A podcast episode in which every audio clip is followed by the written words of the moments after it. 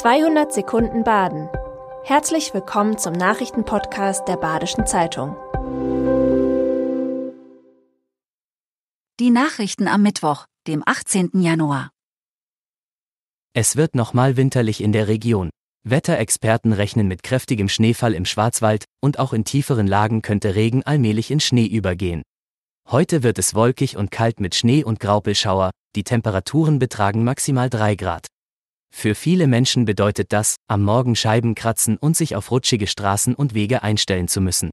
Für den Wintersport werden die Schneemengen allerdings noch nicht reichen. Eine Regenbogenfahne vor der Kirche spaltet Gundelfingens Katholiken. Die Gundelfinger Demonstranten hissten die Flagge im Sommer 2021 und wollen damit ihren Wunsch ausdrücken, etwas an der katholischen Kirche zu verändern. Sie fordern echte demokratische Strukturen, in denen die Interessen der Glaubensgemeinschaft gehört und umgesetzt werden können.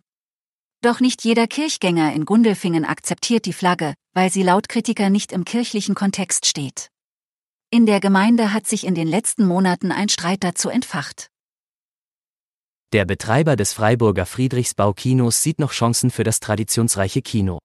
Nach der Hiobsbotschaft an Weihnachten, dass das Kino schließen muss, spricht Betreiber Ludwig Ammann im BZ-Talk über Möglichkeiten, das Kino zu retten. Eine Online-Petition für den Erhalt des Friedrichsbaus hat in kurzer Zeit bereits mehr als 24.000 Unterschriften gesammelt. Auch der Oberbürgermeister hat angekündigt, sich für den Fortbetrieb einzusetzen. Für heute Nachmittag hat Martin Horn die Kinobetreiber und die Vorsitzenden der Stiftungsverwaltung ins Rathaus eingeladen. Um das Hotel Hirtenbrunnen in Freund ist ein Konflikt entbrannt. Der Inhaber sieht sich als Opfer behördlicher Repression und macht dem Bürgermeister Vorwürfe. Dieser habe zusätzliche Einnahmen zu akquirieren versucht, unter anderem durch Parkgebühren in Hof. Dieser widerspricht. Sicher ist, Hotel Hirtenbrunnen soll verkauft werden. Das Haus ist im Internet bereits für den Preis von 1,3 Millionen Euro inseriert. Das Anwesen aus dem Jahr 1594 ist ein typischer Schwarzwaldhof mit tief heruntergezogenem Walmdach und 17 Gästezimmern. Am Dienstag rückte die Polizei in den Räumlichkeiten von Radio Dreieckland an.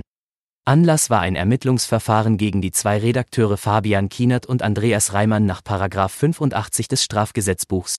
Sie sollen mit einem kurzen Artikel auf der Webseite von Radio Dreieckland die verbotene Vereinigung linksunden.indiemedia.org unterstützt haben.